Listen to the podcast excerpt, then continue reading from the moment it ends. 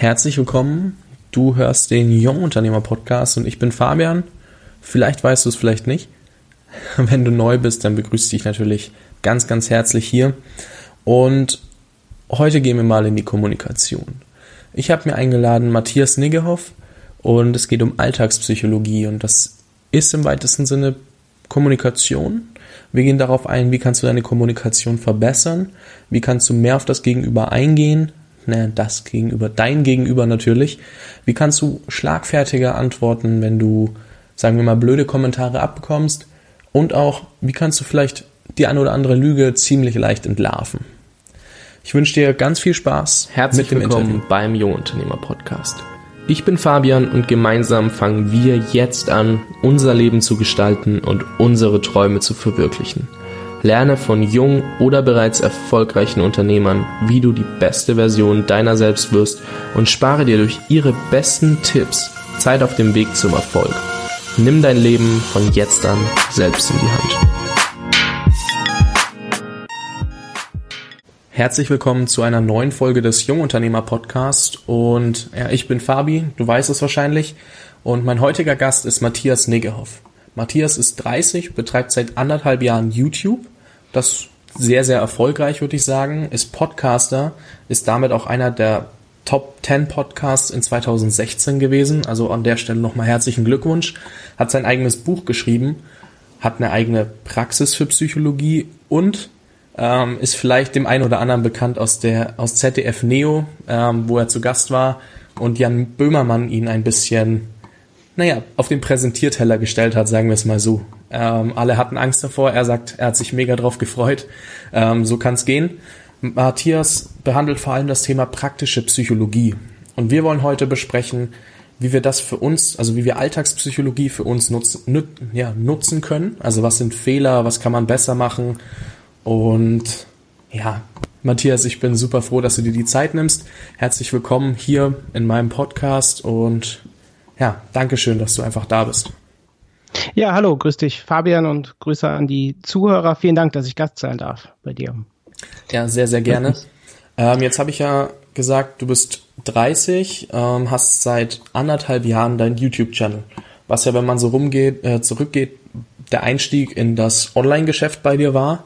Ähm, die Frage, die sich mir jetzt stellt, vielleicht auch dem einen oder anderen Zuhörer, wie war dein Leben vor der Online-Welt und wie hat sich dadurch verändert? Weil es hat sich ja quasi ergänzt und nicht komplett in Online umgewandelt. Mhm, ja. ähm, also ich hatte schon mit, mit 15 Jahren meinen ersten Online-Shop, so einen ganz einfachen ähm, Online-Shop, wo ich irgendwie Kram aus meiner, aus meiner Wohnung oder aus meinem Kinderzimmer damals verkauft habe. Ähm, also war schon recht früh da aktiv und hatte auch schon 2006 quasi so ein paar Videos mal hochgeladen bei YouTube, aber leider habe ich es dann irgendwie mich nicht mehr so damit beschäftigt. So und habe dann gesagt, ich möchte ähm, Psychologe werden, um halt ähm, Menschen zu unterstützen in meiner Praxis.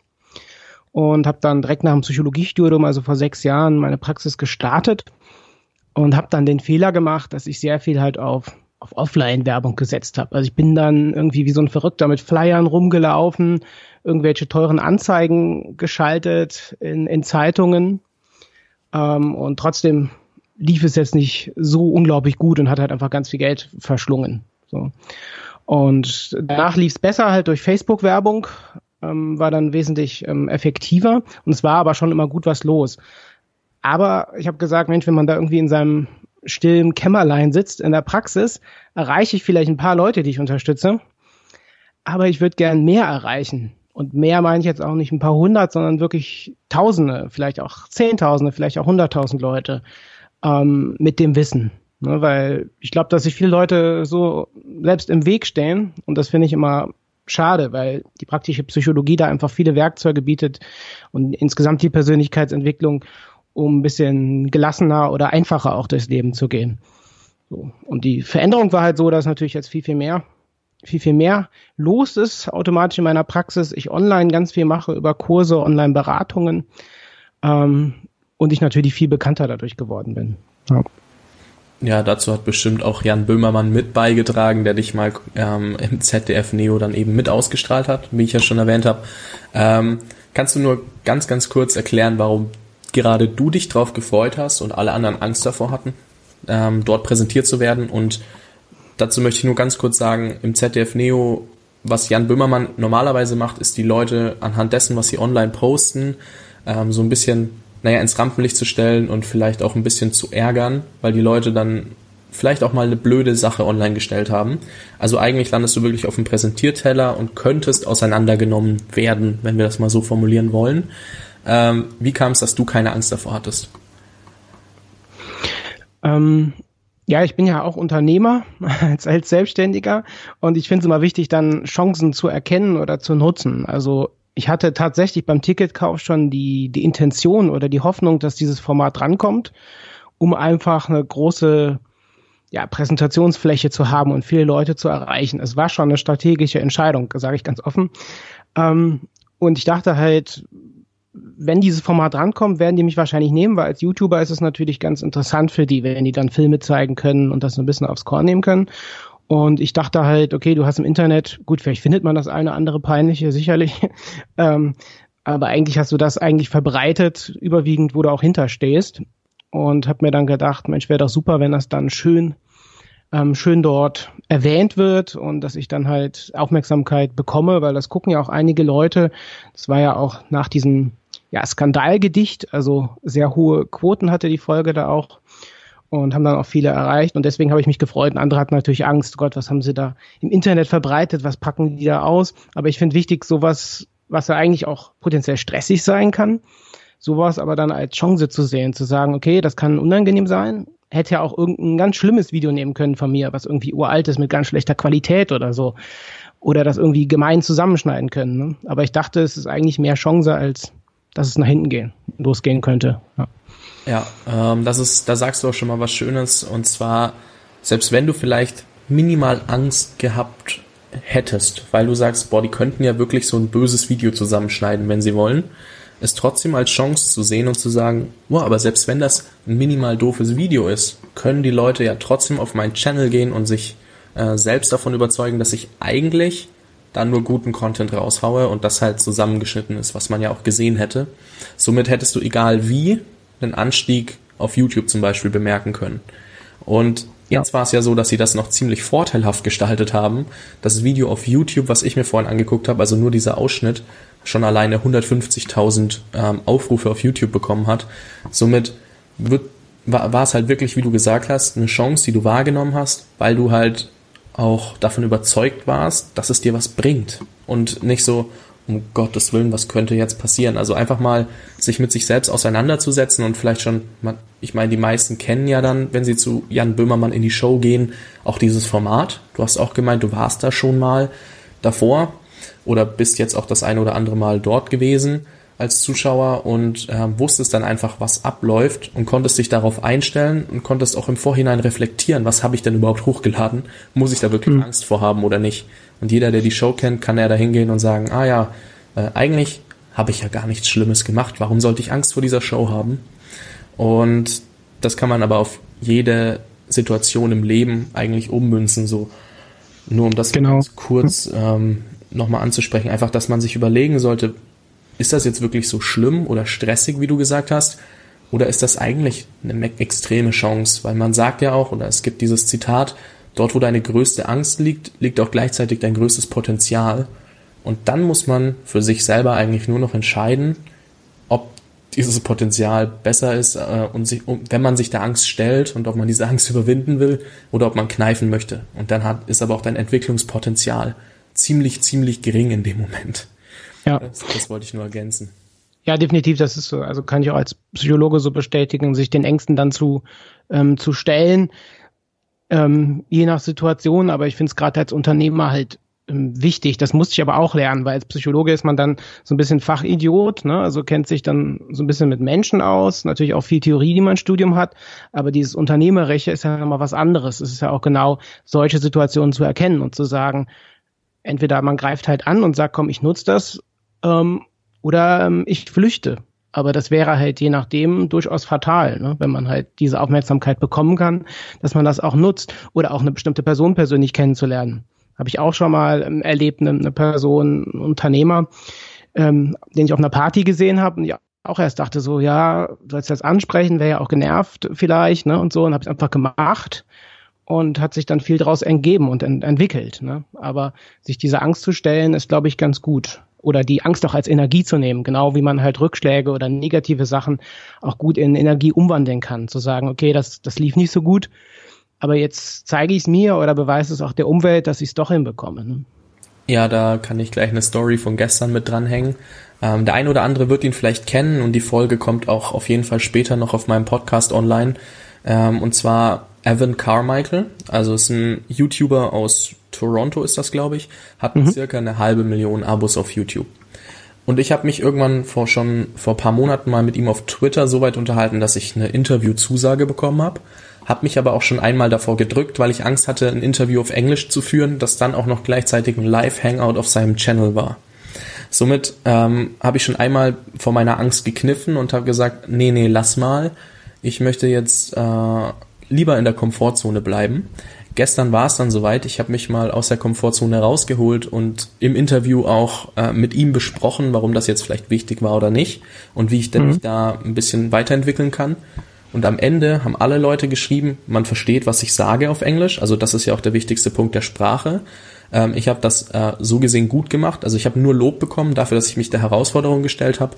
Und am Ende habe ich mich so viel besser gefühlt. Und ähm, ja. wie gesagt, auch aus meinem näheren Umfeld haben sich die ein oder anderen Menschen angeschaut, äh, der ein oder andere Mensch angeschaut und war dann auch mega begeistert, dass ich mich der Herausforderung gestellt habe. Natürlich hat man gemerkt, ich bin super nervös gewesen, ich bin mega gestresst gewesen.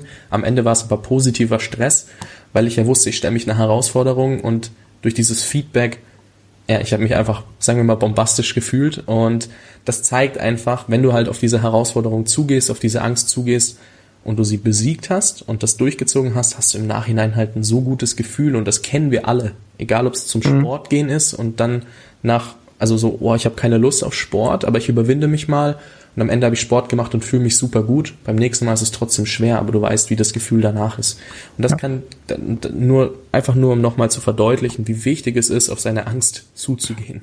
Ja. Weil das und, halt wirklich ein Punkt ist. Und du, und du wächst halt auch einfach daran, ne? Also sonst verändert sich halt auch nichts, ne, wenn man dem immer aus dem Weg geht. Und das kann man ja durchaus machen. Also ich lehne das Konzept nicht ab, also jeder so wie er möchte. Aber wenn man sich halt weiterentwickeln möchte, ähm, und gerade auch als Unternehmer ähm, hat, hat man eigentlich kaum eine Wahl, als sich sowas halt auch mal zu stellen. Ne? Man muss jetzt nicht direkt so eine ganz heftige Situation nehmen, aber ähm, schon mal zumindest stückchenweise sich dahin zu bewegen. Und ich finde halt, eine Frage, die ich meinen Klienten meiner Praxis immer wieder an die Hand gebe, ist zu sagen, Mensch, was würde schimpfenfalls passieren? Ne? Also wahrscheinlich wird man es überleben und die Welt dreht sich auch noch weiter. Ne? Also mal von so einer Außenperspektive mal rauszuzoomen und zu gucken, okay, was ist die Situation? Ne? Was wäre das, was wäre der Worst Case? Und dann merkt man oft so, okay, ne? also es ist irgendwie das Leben und irgendwann ist das Leben auch zu Ende, also muss irgendwie auch nutzen, also ist zumindest meine Einstellung. Und ähm, wie gesagt, wahrscheinlich wird man nicht dran sterben oder so, auch wenn das jetzt dramatisch klingt. Ne? Ja, auf jeden Fall ein sehr, sehr guter Tipp, sich einfach mal das Worst-Case-Szenario auszumalen und zu entscheiden, ist das wirklich so schlimm oder kann ich damit leben? Weil dann macht das auch, man realisiert dann, dass die Endsituation einfach nicht zu, zu schlimm sein kann in dem Moment. Also du stehst jetzt oben auf einem Turm äh, und überlegst zu springen, dann ist das Worst-Case-Szenario, dass du tot bist. Gut, das ist was anderes, aber mhm. in, in den normalen Alltagssituationen würde das ja nicht passieren. Nee. Und wenn wir schon beim Thema Alltag sind, würde ich auch gern einen Schritt weiter gehen. Und zwar ähm, Alltagspsychologie verbinde ich jetzt relativ stark mit Kommunikation. Und Kommunikation findet ja nonverbal und verbal statt. Und es, man hört auch immer wieder, der nonverbale Part, also deine eigene Gestik, Mimik, macht viel mehr aus als der verbale Part. Und mhm. meine Frage ist jetzt, wie kann ich, also welche Fehler gibt es, die viele Menschen machen bei der Selbstpräsentation, die diesen nonverbalen Part vielleicht in eine Richtung bewegen, die nicht sein sollte? Also wie kann ich das positiv beeinflussen? Mhm. Ähm, genau, also wie du schon richtig sagtest, also der nonverbale Part ist, ist wichtiger und ähm, viel, viel relevanter. Allerdings muss man aufpassen, es kursieren manchmal auch so Prozentzahlen. Ähm, in der Welt des Internets oder auch in Fachliteratur auch, die halt völlig falsch sind, weil die Ursprungsstudie ähm, falsch zitiert ist. Und der Mensch, der das gemacht hat, wo dann irgendwie rauskam, 97, 93 Prozent Körpersprache ähm, ist das entscheidende Merkmal, ähm, der auch bereut, die Studie jeweils gemacht zu haben. Ne? Muss man immer aufpassen mit den Zahlen, aber grundsätzlich ist es natürlich so, dass es viel stärker ist. Ne? Ähm, ich finde halt unglaublich wichtig, ähm, oder den Fehler, den ich oft erlebe, auch bei Selbstpräsentationen, ist, ähm, dass die Menschen die Körpersprache nicht zu der Person passt. Ich weiß nicht, ob du weißt, was ich meine. Es wirkt dann so gekünstelt, so dem Motto, ja, ich habe dann mal so einen Kurs gemacht oder habe mir mal irgendwas angeguckt und das übernehme ich jetzt. Ja. Und wenn das nicht zusammenpasst, ähm, wirkt das ganz, ganz schlimm. Das hat man zum Beispiel bei Politikerinnen, ähm, die Arbeitsministerin Frau Nahles ähm, hat das letztens gemacht, wo man die sonst eher wenig Gestik, Mimik zeigt, also Mimik schon, aber halt wenig Gestik, wenig mit Gestik betont, dann plötzlich ganz viel so, so rumgehampelt hat. Ähm, und äh, das dann total die Verwirrung, weil das ist das, was man merkt. Da kann sie noch so eine tolle Aussage machen, ne? Aber das, das, was dann auffällig ist, dass es halt nicht inkongruent ist, es passt nicht zusammen. Ne? Und das ist halt ein, ein Fehler, der häufig gemacht wird, dieses Verstellen, dieses, das nicht zusammen, zusammenpasst, ja, den ich sehr häufig ähm, ja, beobachte ähm, dabei. Genau. Das heißt, wichtig ist, wie wir es schon so oft gehört haben von ganz unterschiedlichen Menschen in unserem Umfeld, in Podcasts, YouTube-Videos, Nachrichten, egal wo. Wir haben es irgendwo schon mal gehört, wir sollen einfach auch authentisch bleiben. Also Authentizität ist auch bei der Selbstpräsentation quasi das, was am meisten vernachlässigt wird, weil wir mal gehört haben, ja, ich muss die Gestik jetzt zum Beispiel so machen oder ich brauche exakt diese Körperhaltung, wenn ich das vermitteln will. Es ist halt problematisch, ist halt, dass da ein richtig und falsch gesetzt wird. Und klar, manche Sachen, wenn ich da die ganze Zeit mit verschränkten Armen oder mit Händen in Hosentaschen stehe, was man auch durchaus oft beobachte, ist es natürlich nicht gut. Ich denke mal, da sind wir uns einig. Ne? Das ist, wirkt jetzt nicht so gut, wenn ich die ganze Zeit die Hände in Hosentaschen habe oder so. Ähm, aber es ist schon so, der Motto, man muss immer mit den, mit den Händen irgendwas ähm, zeigen oder so. Das muss auch nicht unbedingt sein. So Illustrationsgesten wird das, ähm, wird das genannt. Das ist halt auch Typfrage und ähm, es gibt halt da auch verschiedene, verschiedene Typen, die es in der Psychologie gibt, die bezogen sind auf Gestik und Mimik. Und dann gibt es halt Leute, die, ähm, wie zum Beispiel wie Barack Obama, die halt sehr, eine, sehr ausfallende Gestik und Mimik haben, also sehr viel betonen, sehr viel auf Sachen zeigen, was so ein bisschen visionär, motivierend auch wirkt oder auch so ein Thomas Gottschalk. Ne? Und dann gibt es halt Leute, gerade bei den Politikern, ne, die halt auch eher auf so eine so eine Machtgestik setzen, also eher weniger Gestik, ähm, gerne auch Sachen mit der mit, so, mit der Faust quasi betonen. Ne? Da müssen wir anpacken. Ist jetzt, ist jetzt schwer über einen Post Podcast zu zeigen. Ähm, aber das sind halt so Sachen, das muss halt einfach zum Typ passen. Mhm. Weil wir halt, wir haben halt die Persönlichkeit, Persönlichkeit, das Wort kommt von Persona, ist die Maske. Und dann haben wir halt den Charakter, wo man sagt, der liegt quasi so darunter. Und oft arbeiten wir halt nur in der Persönlichkeit, dass wir sagen, ja, wir haben jetzt gehört, das und das muss man machen und dann wird das halt gemacht. Aber wenn das halt nicht zu diesem Kerncharakter passt, wird es halt relativ schwer. Und so eine Veränderung des Charakters, dass man selbstbewusster wird oder auch seine Gestik und Mimik ändert, die bedarf einfach was Zeit. Also ich finde es immer bedenklich, wenn Leute sagen, ja, hier habe ich irgendwie eine Überzeugung, die nicht ganz gut ist und jetzt stelle ich mir zwei Fragen, ist die Überzeugung weg. Ne, das ist halt einfach nicht so. Ne? Genau wie halt beim Rhetorik, Präsentationstraining, dann kurz was zu machen, jetzt mache ich das und das und dann ist alles gut. Ne? Bis sich das eingeschlafen hat, das dauert leider etwas. Also persönliche Entwicklung ist ein Prozess, der nicht von heute auf morgen geht. Das ist ein guter Punkt, den du auch noch angesprochen hast, dass man auch einfach ein bisschen Geduld mitbringen muss und Willen, das auf längere Sicht zu sehen und nicht so, alles muss heute und morgen passieren. Weil das ist ja in jedem Bereich so, dass wir hier keinen Sprint machen, sondern eigentlich einen ganzen Marathon laufen, weil unser Leben ist ja äh, doch ein bisschen länger. Wir wissen nicht, wie lang genau, aber ein bisschen länger als nur zwei Tage. Und mhm. ähm, die sollten wir auch nutzen, dass wir uns täglich weiterentwickeln, weil sonst, wie du auch vorhin schon ähm, bei Chancen wahrnehmen angesprochen hast, äh, ja, du musst, also wenn du, du bleibst stehen, wenn du dich nicht weiterentwickeln willst, wenn du nicht aktiv auf Chancen oder Ängste zugehst. Und das ist halt immer dieser Punkt. Und das ist auch eine langfristige Sache. Nur weil du jetzt einmal eine Chance wahrgenommen hast, wirst du nicht den absolut krassesten Durchbruch erleben, der für immer anhält. Du musst dich dann von dem Standpunkt ja wieder weiterentwickeln. Und somit, du kannst auf jede Situation wieder anwenden, dass es ein Prozess ist, der eigentlich nie endet oder der nie endet. Und genauso auch eben bei der persönlichen Weiterentwicklung. Und ähm, ja, das ist, das ist quasi nochmal ähm, die Verdeutlichung von dem Marathon gegen den Sprintabgleich, weil heutzutage geht's ja immer, machen Sie morgen eine Million Euro, so nach dem Motto. Und mhm. jeder fährt drauf ab. Und eigentlich sollten wir uns viel mehr auf das Langfristige konzentrieren und ja, das, das wollte ich einfach nochmal rausstellen. Um hier den Punkt ja, das ist halt ganz wichtig, weil viele machen sich auch dadurch den Druck. Das erlebe ich auch manchmal in meiner Praxis, dass Leute sagen, jetzt habe ich das gemacht und das und jetzt lief das erfolgreich und jetzt irgendwie gibt es einen Tag, der halt nicht so gut lief, der unproduktiv war und dann werten die sich persönlich ab. So, Mensch, du Depp, jetzt hast du wieder nicht das und das nicht geschafft, habe meine Liste wieder nicht abgearbeitet und dann entsteht ein Riesenstress und ein Riesendruck, ähm, weil die dann auch sagen, okay, du musst, musst das durchhasseln oder so, ne, um mal in dieser Sprache zu bleiben. Und ähm, dann werten die sich halt wieder persönlich ab und das, das finde ich halt auch ähm, dann irgendwie schade, weil es wäre halt komisch, wenn keine Tief, Tiefs da wären. Also hatte ich auch in den letzten Jahren auch unternehmerisch, dass da mal Phasen nicht so gut liefen oder dann mal ein Wasserschaden in der Praxis, die musste für ein paar Monate zu, was dann viele tausende Euros gekostet hat, ne? also an, an Verlust, ne? was man, was ich nicht einnehmen konnte. Und das gehört halt dazu. Ne? Also wenn es jetzt alles immer perfekt laufen würde, wäre irgendwie auch langweilig, finde ich. Ne? Ja, da hast du auf jeden Fall recht. Ähm, jetzt möchte ich nochmal einen Schritt zurückgehen und zwar wieder zur Kommunikation beziehungsweise zur mhm. Selbstpräsentation und spezieller die Mimik.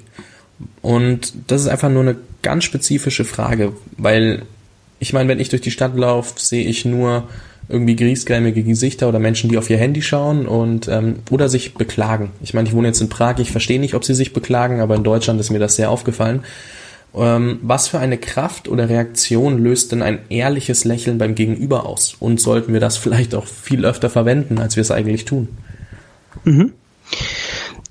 Ja, also ähm, also ein Lächeln ist ähm, unglaublich stark. Also einmal bei sich selber. Also ich finde immer wichtig, zuerst mal zu gucken, wie ist die Wirkung bei sich selber. Ne? Auch da gibt's halt viel Forschung zu, dass wenn ich halbe Minute Lächeln aufsetze, schon Glückshormone ausgeschüttet werden ne, in, in unserem Kopf. Das heißt, unsere Stimmung verbessert sich, unsere Grundstimmung. Also ich kann erstmal mit der Mimik meinen Zustand selber beeinflussen positiv. Und dann haben wir ja die sogenannten Spiegelneuronen. Das heißt, alles, was wir sehen in Gesichtern, simuliert unser Gehirn nochmal nach innerhalb vom Bruchteil von einer Sekunde. So, das heißt, wenn einer dich oder auch mich die ganze Zeit so böse anguckt, wird das quasi permanent simuliert, also dieses Gefühl nochmal nachempfunden in unserem Gehirn, ganz schnell. Spiegelneuronen ist das. Man kann sich ja vorstellen, dass das unglaublich fatal ist, wenn ich jetzt jemanden habe, der immer wieder böse guckt oder auch ähm, Verachtung oder Ekel als mimisches Signal mir aussendet. Ja. Weil das immer wieder unbewusstes Gehirn triggert, immer wieder mh, hm, ungute Gefühle auslöst. Mh. Hm. Das heißt, umgekehrt kann ich mit so einem, mit so einem echten Lächeln Leute anstecken. Und auch wenn sie vielleicht nicht direkt reagieren, dass sie vielleicht trotzdem weiter böse gucken oder sagen, ja, warum lächelst du denn? Gibt ja keinen Grund, gute Laune zu haben. Ähm, habe ich trotzdem diesen Effekt bei der Person über die Spiegelneuronen, zumindest ein bisschen. Und manche lassen sich ja dann wirklich anstecken, dass sie lachen. Also ist es schon sehr vom Vorteil, das halt ähm, zu nutzen. Und umgekehrt darauf zu achten, was man auch selber aussendet. Ein Beispiel jetzt aus dem Bereich des, des Fußballs. Ähm, Pep Guardiola, ein Trainer, hm, ja, der bei Bayern jetzt war und jetzt ja in, ich glaube in Manchester ist, ähm, der halt ganz viel Verachtung, ne, das erkennt man am einseitigen Einpressen des Mundwinkels, ganz kurz. Normalerweise bis zu 500 Millisekunden. Das sind sogenannte Mikroexpressionen, die wir bewusst gar nicht steuern können und gar nicht kontrollieren können, ne, weil die direkt vom limbischen System kommen. Und der das immer wieder aussendet an, an Spieler, an, an Spieler.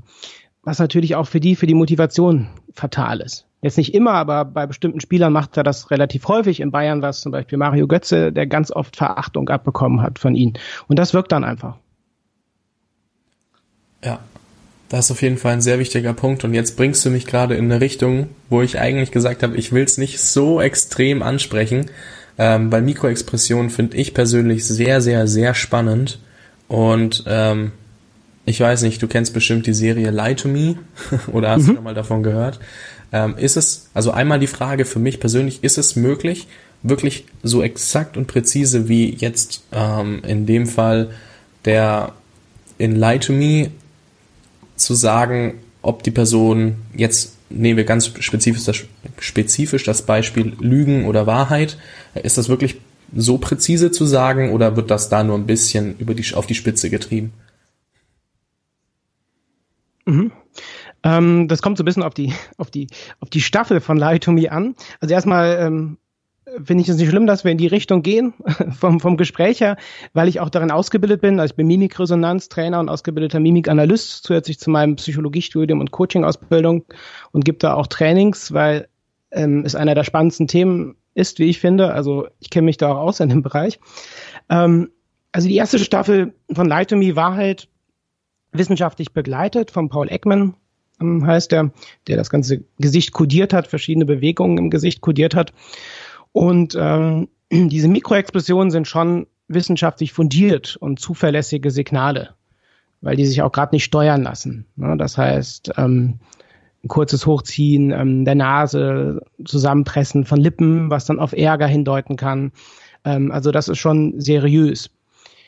Bezüglich Lügensignale gibt es halt nicht das eine Signal, dass man sagen kann, okay, jetzt hat die Person das und das gemacht und jetzt hat die deswegen gelogen. Es ist immer sogenannte Hotspots sind da entscheidend. Ne? Also wohl die Kombination zwischen Mimik, Inhalt, Stimme, wie die Stimme klingt. Also eine Kombination aus verschiedenen Sachen, die da eine Rolle spielen, ne? um die Wahrscheinlichkeit zu erhöhen. Ne? Aber klar, wenn jemand sagt, ähm, ja, mir geht's total gut, und zeigt dann kurz so eine Mikroexpression von 100 bis 200 Millisekunden von Trauer im Gesicht. Ne, das ist das einseitige Hochziehen der Augenbrauen, kurz nach oben ziehen. Ähm, aber so einseitig ähm, ist das Trauer ein zuverlässiges Zeichen dafür. Und dann weiß man natürlich, okay, der Person geht's wahrscheinlich nicht so gut. Das nutze ich sehr extrem natürlich in meiner Praxis. Ich frage dann immer, ja, wie geht's dir? Ja, mir geht's gut, läuft alles super. Und da sehe ich dann kurz für 100, 200 Millisekunden diese Expression von Trauer und dann weiß ich halt, okay, ist wohl doch nicht so gut. Dann kann man nochmal nachhaken. Okay. Ähm, der Grund, warum ich darauf nicht so eingehen wollte, ist, weil ich tatsächlich nicht wusste, dass das dein Expertengebiet ist. Äh, wir sehen uns auf jeden Fall auf einem Workshop wieder, weil das Thema interessiert mich extrem, extrem. Also falls du einen Workshop davon anbietest, das weiß ich gerade nicht. Äh, aber ja, gerne, kann ich gerne machen. Also meistens nicht unbedingt so viele offene, offene Workshops, die ich mache, aber sowas kann man ja gut mal organisieren, vielleicht auch speziell für äh, für Unternehmer und so. Ähm, also ich kann auch Leute darin quasi zertifizieren und so und es ist ja sehr hilfreiches Thema aber auch für Familie, für Beziehung sowieso. Ne? Also auch wenn es um eine Liebesbeziehung geht oder Freundschaften, auch da unglaublich wichtig. Ja. Also ich glaube, so ein paar Teilnehmer kriege ich dann auch zusammen, weil ich kenne ein paar Leute, die sich Light Me auch sehr extrem angeguckt haben. Äh, also da können wir uns gerne nochmal danach unterhalten über diesen Workshop, weil ich finde es super, super spannend. Ähm, jetzt nur ganz kurz, wenn wir schon bei der Thematik sind, Mikroexpressionen. Ähm, kannst du dann also ich weiß, es ist schwer, vor allem jetzt über ähm, den Podcast. Kannst du dann vielleicht mal nur ein paar Anzeichen für Lüge oder Wahrheit nennen? Weil ich denke, das könnte, das kann man sich ja schon mal ein bisschen verinnerlichen, worauf man achten sollte. Du hast gesagt, Stimme, gut, ohne Stimmenanalyse ist es ein bisschen schwierig. Äh, und äh, Mimik und Gestik auch, kann man sich das angucken. Gibt es da so spezielle Anzeichen, auf die ich achten kann? Mhm. Ja, auf jeden Fall ähm, ein erhöhter Stress, also durch sogenannte Beruhigungsgesten. Ne? Also das finde ich ist immer einer der der besten Signale, wenn wir eine Verhaltensänderung haben. Das heißt, ich bin vielleicht im Gespräch mit einem Kollegen und und frag dann so, Mensch, was irgendwie irgendwie fehlt irgendwie ein paar Toner fehlen im Schrank, so ne oder Papier fehlt im Schrank. So und wenn die Person plötzlich also erst relativ entspannt ist und dann plötzlich Beruhigungsgesten zeigt, das heißt, sich zum Beispiel über die Lippe leckt, in die Lippe kurz beißt oder sehr spannend und nahezu ganz schwer kontrollierbar ist die Blinzelrate. Also das ist eine Sache, wo ich ähm, sehr stark drauf achte. Ne? Also wenn die Blinzelrate hochgeht plötzlich bei einer Frage, ähm, kann das auch ein gutes Zeichen sein. Ne? Wenn ich frage, Mensch, wo warst du denn gestern Abend? Ähm, oder ne, wo, wo warst du da? Und dann plötzlich geht die Blinzelrate hoch, der Stress geht hoch und die Person dann versucht schnell irgendwas zu finden, was sie da sagen kann, ähm, ja, ist das, kann das ein Zeichen sein. Also es gibt niemals einen Beleg, dass man sofort sagen kann, ah, gelogen. Aber die Wahrscheinlichkeit ist dann wesentlich größer, weil warum sollte sonst Stress kommen, wenn ich nach einem Beamer, äh, nach einem Toner frage? Ne, warum sollte die Person dann plötzlich totalen Stress bekommen oder der Stresslevel hochgehen? Ne? Also das ist schon, also die Stressgesten sind, sind eine Sache. Ähm, dann Angst. Ähm, Angst erkennt man daran, dass die, dass die Pupille sich weitet, ähm, die Wimpern gehen kurz hoch und das Augenlid, ähm, das untere Augenlid, also unten, was direkt unterm Augen ist, wird angespannt. Ne, also wenn man das mal nachmacht, kann man das nachempfinden. Ne? Also wird kurz angespannt für 300, 400 Millisekunden. Das heißt, wenn ich ein Thema anspreche und merke dann kurz Angst bei der Person, kann das dann auch ein Hinweis drauf sein. Ne? Kommt so ein bisschen auf dran, wie ich das frage. Ne? Also Angst, ein, ein Faktor. Ähm, Trauer natürlich auch, dieses einseitige Hochziehen der, der, der Augenbrauen, wenn das kurz hochgeht, dann entstehen so Falten in der Stirn. Ne? Aber wichtig ist, dass es ganz schnell ist. Wenn die Person die ganze Zeit Angst zeigt, ist sie vielleicht so oder so gerade verängstigt oder, oder stressig. Wichtig ist halt diese Veränderung. Genau. Okay. Ähm, hast du eventuell sogar auf deinem YouTube-Channel ein Video dazu, das ich verlinken kann, oder ist das noch kein Thema gewesen? Ähm, nee, da ist kein Video. Ähm, also wir, du kannst gerne, ich kann mal was zusammenstellen, weil ich habe auf jeden Fall ähm, einige Videos ähm, dazu zusammengestellt ähm, oder schon gedreht, aber jetzt noch nicht wirklich veröffentlicht. Ähm, also ich habe das meistens intern genutzt oder für, für Kurse quasi als Begleitmaterial. Aber wir können es gerne so machen, dass ich das mal ähm, zusammenstelle und ähm, dann kannst du den Link einfach posten, dass man da schon mal so einen gewissen Eindruck bekommt. Ja. Das Angebot nehme ich natürlich sehr, sehr gerne an. Also da sage ich nicht nein, vor allem weil ich es mir selber sehr erstmal alles angucken werde noch. Äh, deswegen, das wäre natürlich super, aber macht ihr auch keinen Stress damit. Und jetzt gehe ich dann doch wieder.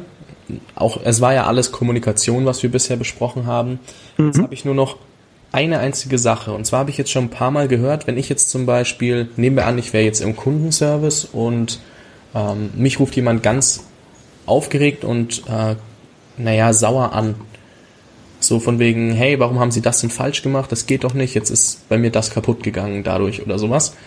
Jetzt habe ich schon ganz oft gehört, ich sollte dann die Sprache, beziehungsweise in einem 1 zu 1 Gespräch, wäre es ja Mimiksprache, Ausstrahlung des Gegenübers nachmachen um ihn so ein bisschen, naja, so ein bisschen, ja, wie sagt man das, äh, wieder auf den Boden zurückzuholen. Funktioniert mhm. das wirklich, wenn er mich sauer anruft und ich so, ja, ich kann sie voll verstehen, das war wirklich unser Fehler und es tut uns mega leid, aber in einem Ton, der seinem ähnelt. Funktioniert das oder ist das äh, nicht so der Hit? Mhm.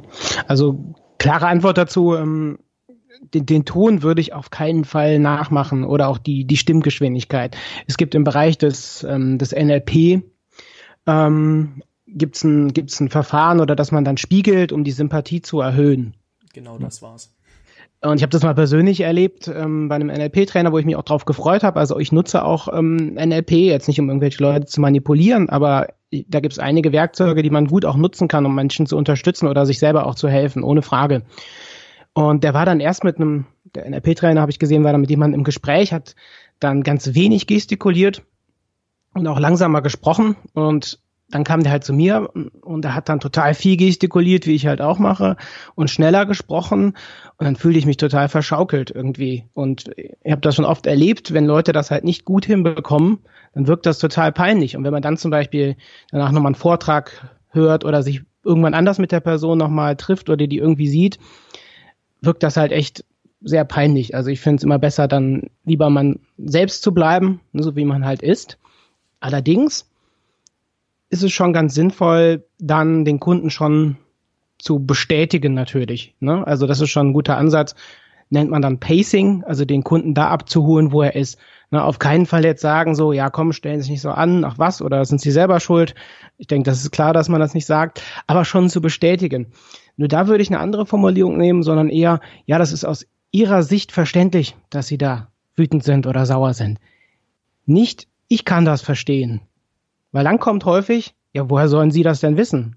Wie Sie können das verstehen? Ne? Sie kennen doch die Situation gar nicht.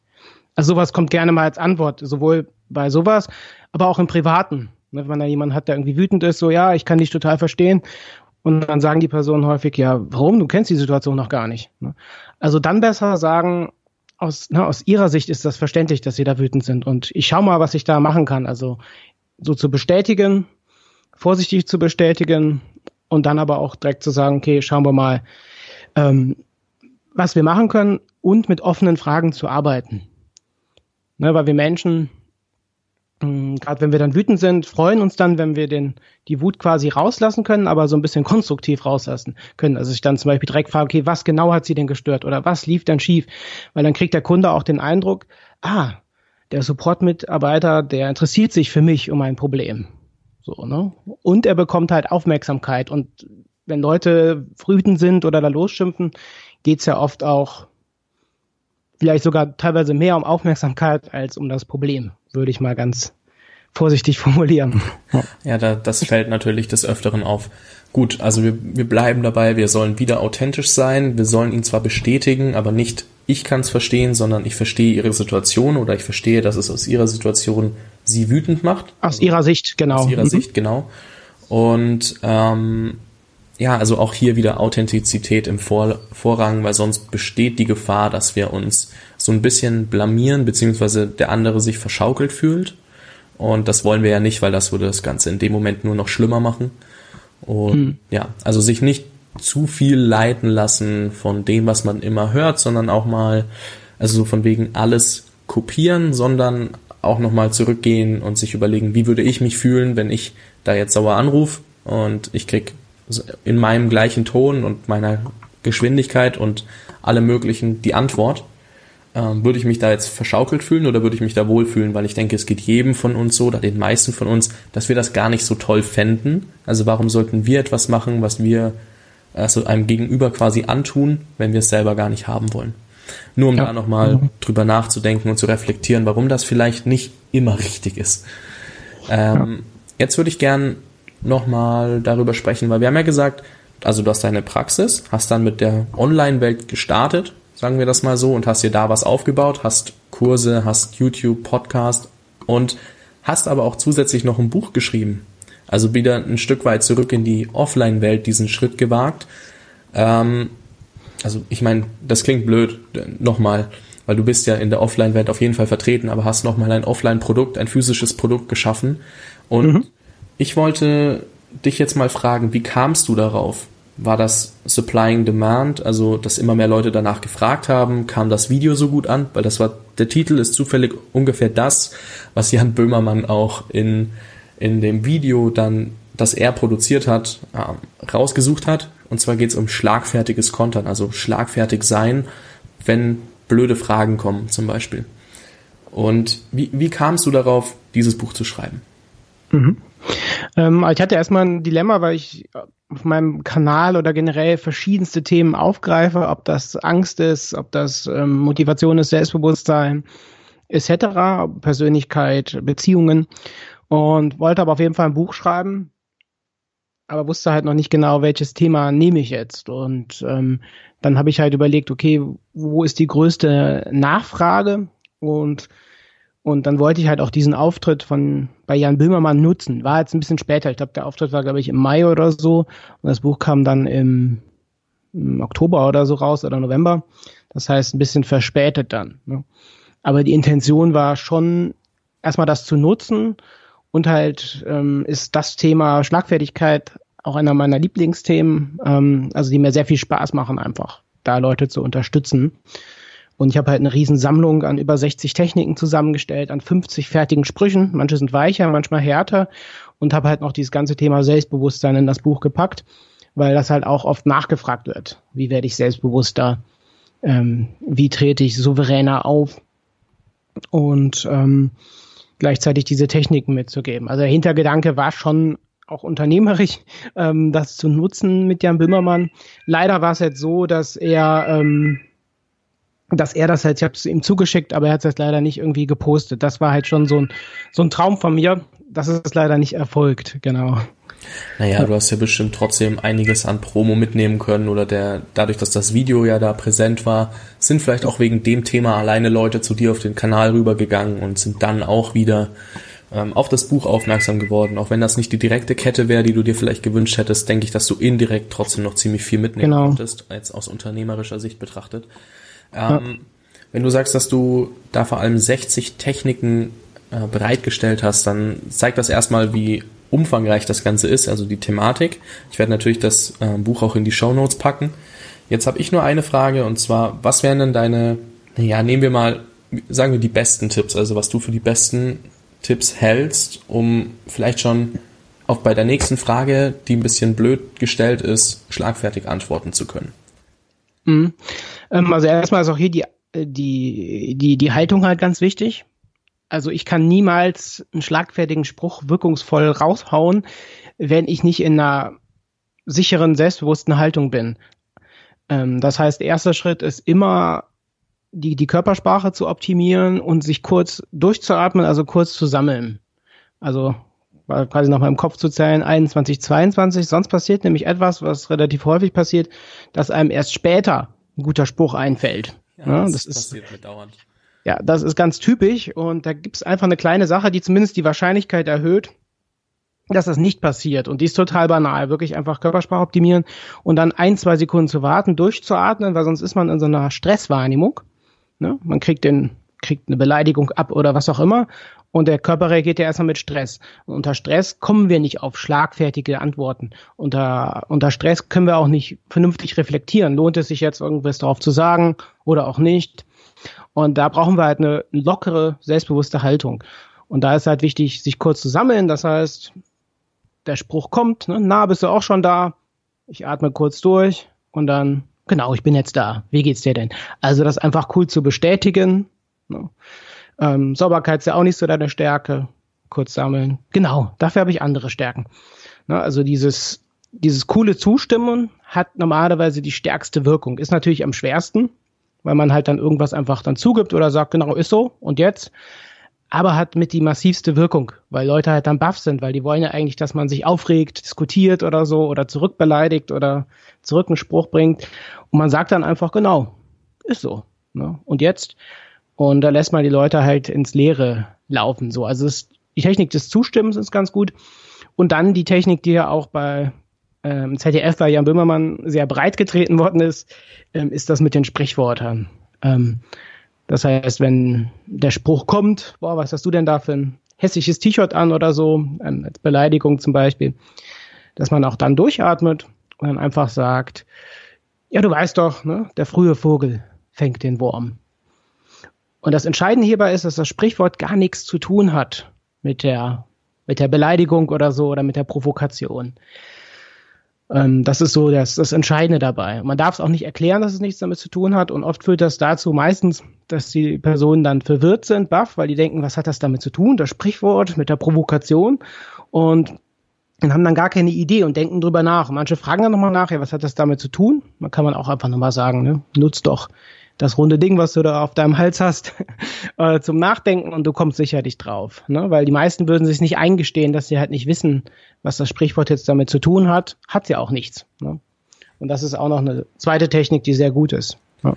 Okay, das finde ich spannend, weil ich habe mir nämlich tatsächlich bei dem Video von Jan Böhmermann die Frage gestellt, was hat jetzt dieses Sprichwort mit der Provokation überhaupt zu tun? Und jetzt hat sich das für mich wieder aufgelöst, weil ähm, ja, jetzt weiß ich wenigstens, wie das funktioniert und meine Zuhörer auch. Ja, es hat gerade nichts damit zu tun. Genau, kann man natürlich nicht ständig bringen, bei einer das Person stimmt. nicht. Ne?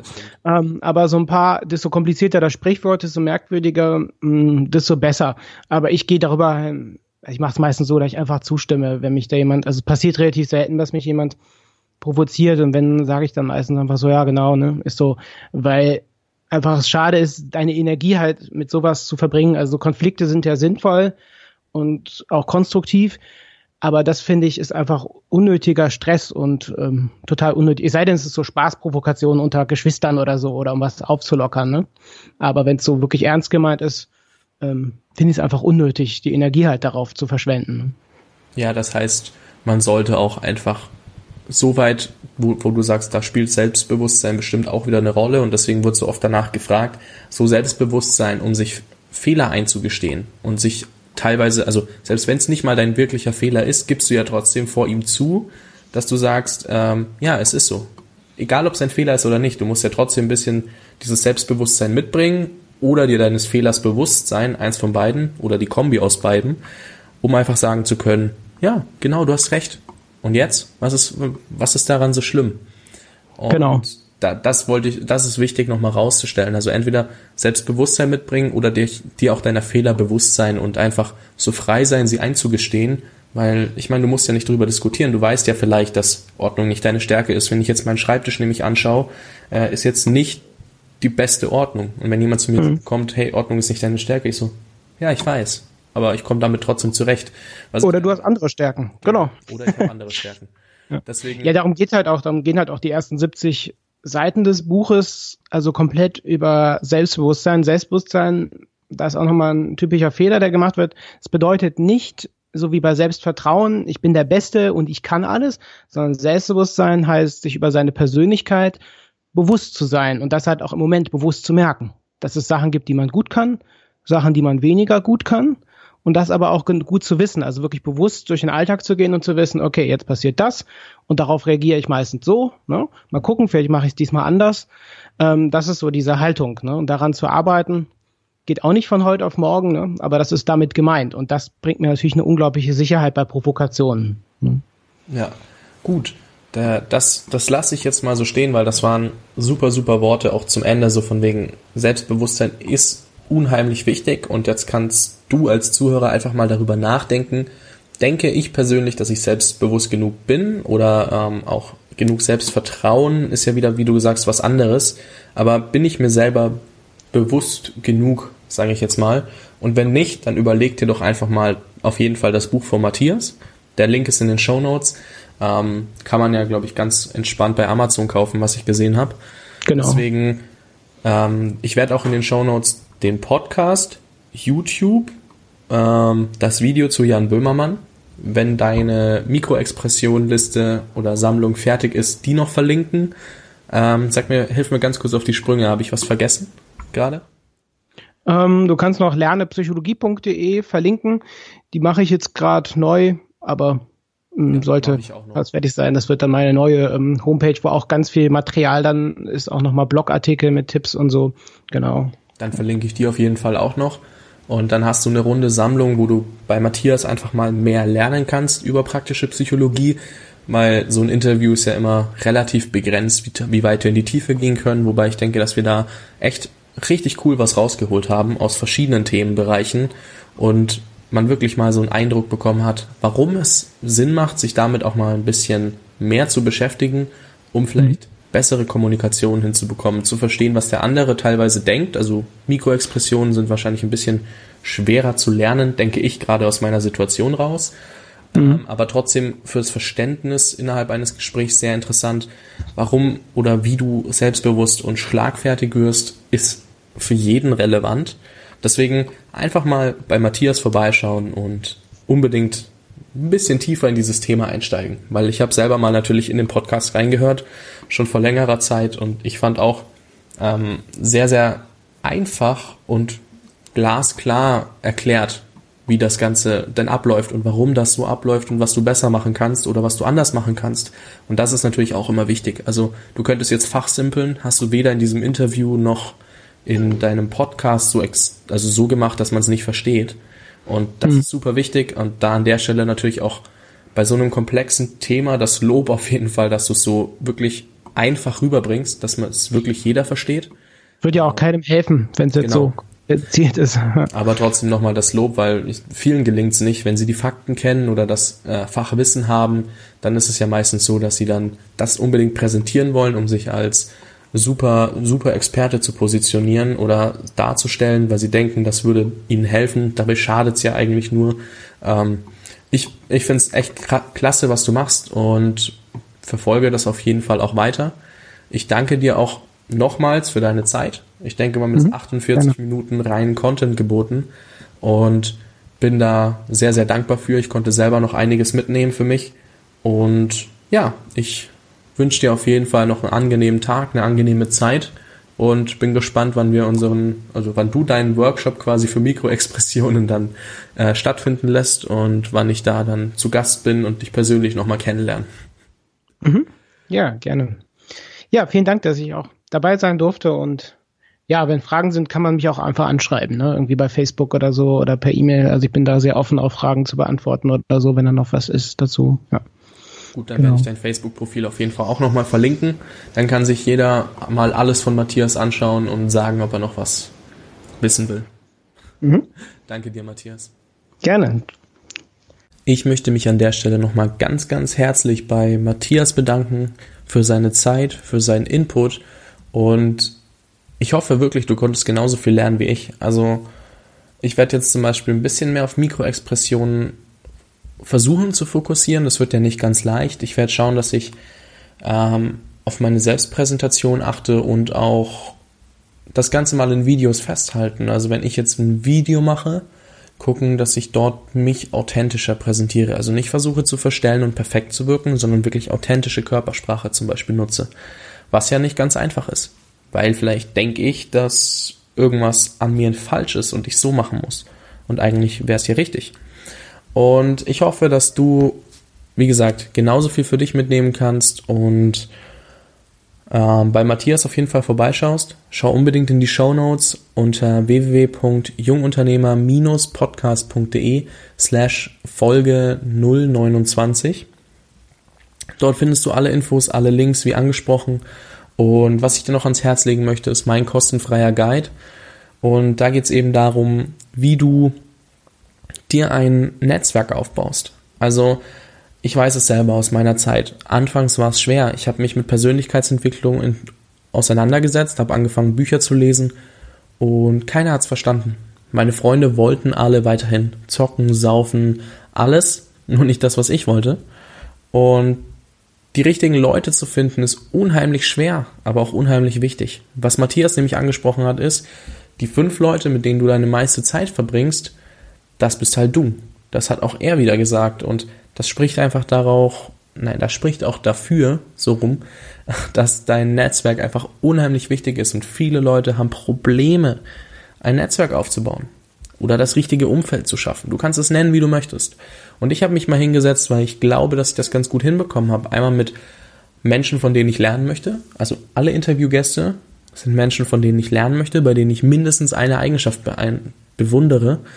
Und aber auch in meinem privaten Umfeld. Also mit welchen Leuten spreche ich noch viel, mit welchen spreche ich weniger, wo habe ich Leute kennengelernt, die ich vielleicht nicht mal persönlich kenne, sondern nur übers Internet, Skype, Telefon. Aber auch die braucht's, weil die Leute stellen die richtigen Fragen. Und das habe ich dir auf jeden Fall in vier Tipps mal in meinem Guide kostenlos zusammengestellt.